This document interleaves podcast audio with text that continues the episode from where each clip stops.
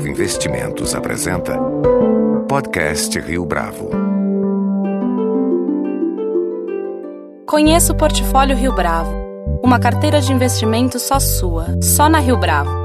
Para informações, entre em contato via investimentos@riobravo.com.br ou 3509-6620. Este é o podcast Rio Bravo, eu sou Fábio Cardoso. Os dados relacionados à economia brasileira para o ano de 2018 apontam para um cenário de relativo otimismo. Pesquisas recentes indicam que o pessimismo com a economia alcançou o menor índice em três anos. Ao mesmo tempo, existe a taxa de desemprego que parou de subir para falar a respeito da retomada da economia e do impacto da reforma trabalhista nesse cenário, nosso entrevistado de hoje no podcast Rio Bravo é Hélio Zilberstein, professor da Faculdade de Economia e Administração da Universidade de São Paulo. Professor Hélio Zilberstein, é um prazer tê-lo aqui conosco no podcast Rio Bravo.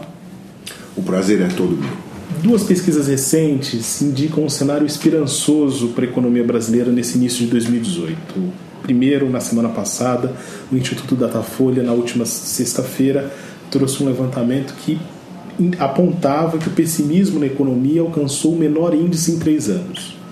O outro dado, de acordo com o IBGE desta vez, era que a indústria mostrou reação, sobretudo a indústria automobilística. Minha primeira pergunta é a seguinte: a conjuntura do país se mostra mais favorável ou mais desfavorável para uma retomada robusta da economia agora em 2018? Nós já estamos no processo de retomada. A economia vem se recuperando nos últimos meses, o desemprego parou de subir, está começando a cair, e os economistas é, convergem numa previsão de crescimento do PIB em torno de 3%. Alguns são até mais otimistas e chegam a falar em 3,5%. E, então, nós estamos num processo de reversão da, da recessão, nós estamos já crescendo em termos de atividade econômica, não há dúvida sobre isso. 2018 vai ser um ano de crescimento. Falando ainda nesses levantamentos, a Pesquisa Nacional por Amostragem de Domicílio divulgou é, que a taxa de desemprego, corroborando essa última, esse último dado que o professor trouxe, foi de 11,8% no último trimestre de 2017. Com base não só nesses dados, mas pensando também no resultado geral do ano passado. É correto afirmar que 2017 foi um ano de virada no que concerne o mercado de trabalho em especial? Foi o ano de estabilização do mercado de trabalho. Foi o ano em que o desemprego parou de crescer, estabilizou e agora a gente deve ter uma redução no desemprego uh, mais visível. É? O dado da PNAD mostra uma redução no último trimestre de 2017 de 0,2 pontos em relação ao último trimestre de 2016. É? E a gente precisa lembrar que 2017 começou com desemprego ascendente. Nós chegamos quase a 14% no primeiro trimestre de 2017 e fechamos o ano em 11,8%. Então foi um ano que cresceu no começo o desemprego e ele foi caindo ao longo de todo o ano e deverá continuar a cair agora em 2018. Então não há dúvida, o ano de 2017, acho que a melhor palavra para descrever o que aconteceu no mercado de trabalho foi um ano de estabilização do desemprego. Um tópico relacionado a essa questão do desemprego, uh, pelo menos que alguns analistas têm enfatizado uh, nessa, dire nessa direção, é tem a ver com a reforma trabalhista.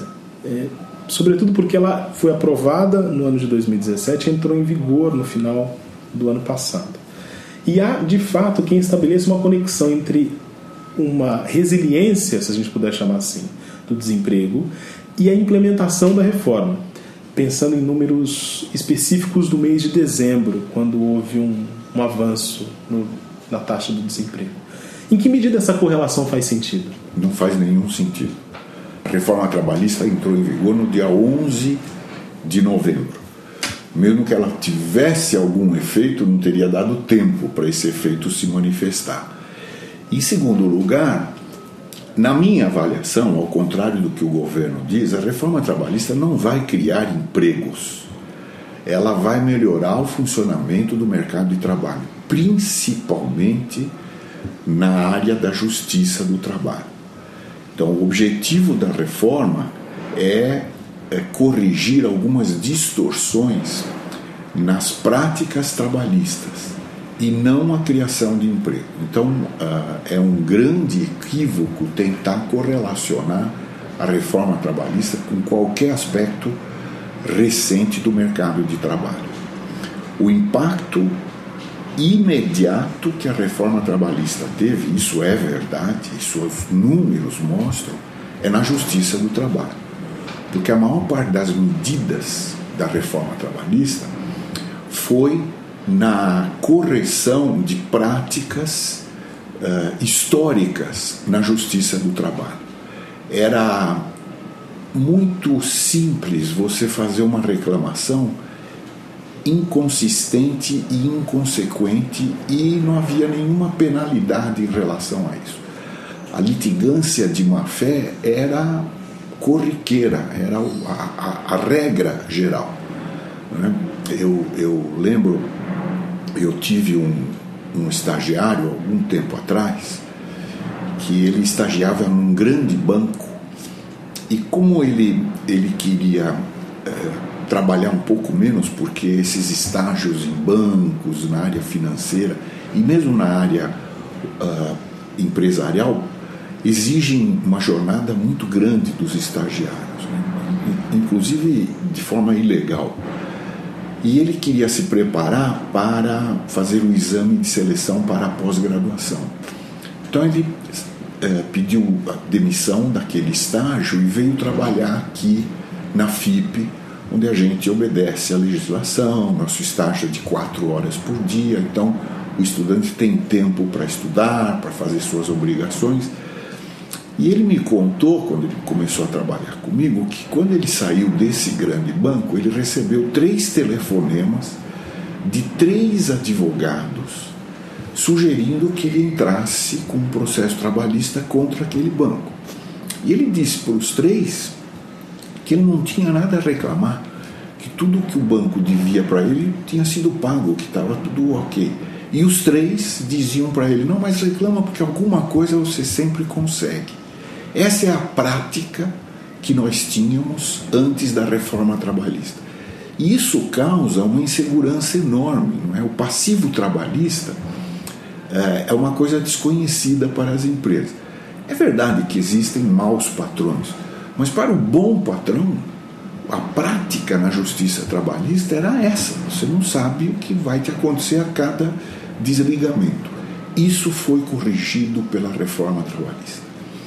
E o dado que a gente tem, eu tenho acompanhado, e hoje é mais fácil de fazer isso porque todos os tribunais regionais divulgam o número de novas ações. Então eu coletei o número de novas ações mês a mês em 2016 e até novembro de 2017, é o último dado que a gente dispõe. E os dados são muito interessantes. De janeiro a setembro de 2017, houve no total 6% menos reclamações do que de janeiro a setembro de 2016. Quer dizer, 2017 foi um ano menos litigioso. Por quê? Porque o grande número de demissões já tinha ocorrido em 2016. Em outubro, o número de reclamações passou a ser 10% maior em 2017, comparando com 2016. E em novembro, 30% maior. Quer dizer, houve uma corrida à justiça do trabalho. Por que, que houve a corrida à justiça do trabalho? Porque eles queriam, esses reclamantes queriam garantir que a reclamação deles seria tratada com as regras antigas. Então eles correram. Isso indica, os números quando ficarem disponíveis nós vamos ver sem dúvida, que dezembro e os meses subsequentes, agora em 2018, vão registrar um número muito, muito menor de reclamações trabalhistas. Quer dizer, a questão trabalhista vai deixar de ser resolvida com tanta frequência na justiça do trabalho. E esse é um passo importantíssimo. Esse é o grande impacto da reforma trabalhista, que já está acontecendo. Os outros são especulativos. Nós não temos impacto ainda e eu tenho certeza que não vão ser esses impactos que muita gente está prevendo. Na sua avaliação, professor, em que medida essa correção em termos da justiça do trabalho favorece o ambiente econômico, exatamente para geração de novos empregos ou para segurança, própria segurança jurídica? Ela favorece exatamente por isso. Quer dizer, as empresas vão ter mais segurança de que o passivo trabalhista dela deixa de ser um ponto de interrogação. Agora, isso naturalmente vai ter um impacto muito interessante nas práticas de gestão de recursos humanos. Porque a relação de trabalho, ela é conflituosa. Ela na essência, ela tem uma divergência, né? O empregado quer ganhar mais e a empresa quer pagar menos. Quer dizer, na, na essência da relação há essa divergência, esse conflito. Né? Há também dimensões de cooperação, porque uma empresa, quando vai bem, quando os empregados produzem, a empresa se torna lucrativa, se expande e o emprego uh, fica mais garantido. Então, há também elementos de cooperação, mas na base da relação existe esse conflito. E durante décadas, a gente tratou esse conflito na justiça. Com a reforma trabalhista, não vai se poder ir à justiça, pelo menos do jeito como a gente estava habituado a ir. Mas a divergência não vai desaparecer, ela continua. Então nós vamos ter que encontrar formas de tratar essa divergência. E muito provavelmente essas divergências vão ser tratadas na origem, ou seja, dentro da empresa. Isso vai ensejar oportunidades para que se estabeleça um clima de diálogo, um clima onde as reclamações possam ser feitas sem retaliação e elas vão ser examinadas e vão ser encaminhadas como em todo o mundo. Né? Ah, em nenhum lugar nós temos um uso tão disseminado da, do litígio, da justiça, como no Brasil para tratar das questões trabalhistas. Então, nós vamos ter provavelmente uma melhora na qualidade da relação de trabalho. Isso, com o tempo, vai impactar no ambiente de trabalho, na produtividade, e tudo isso vai ter um impacto positivo para a economia. Pensando no ambiente do emprego agora em 2018, onde é que as vagas podem aparecer? Eu diria que as vagas vão tender a aparecer nos segmentos que mais sofreram com a recessão. É? O, o primeiro segmento que começou a sofrer com a recessão foi a indústria. E logo depois veio a construção civil.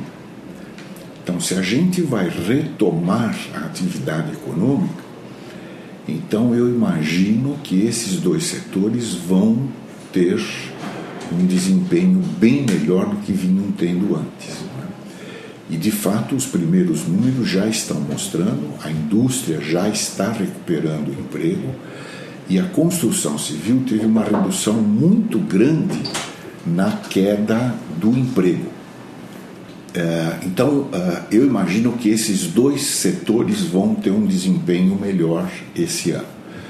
E é claro, o grande absorvedor de mão de obra no Brasil, já há duas ou três décadas, é a área de serviços e de comércio.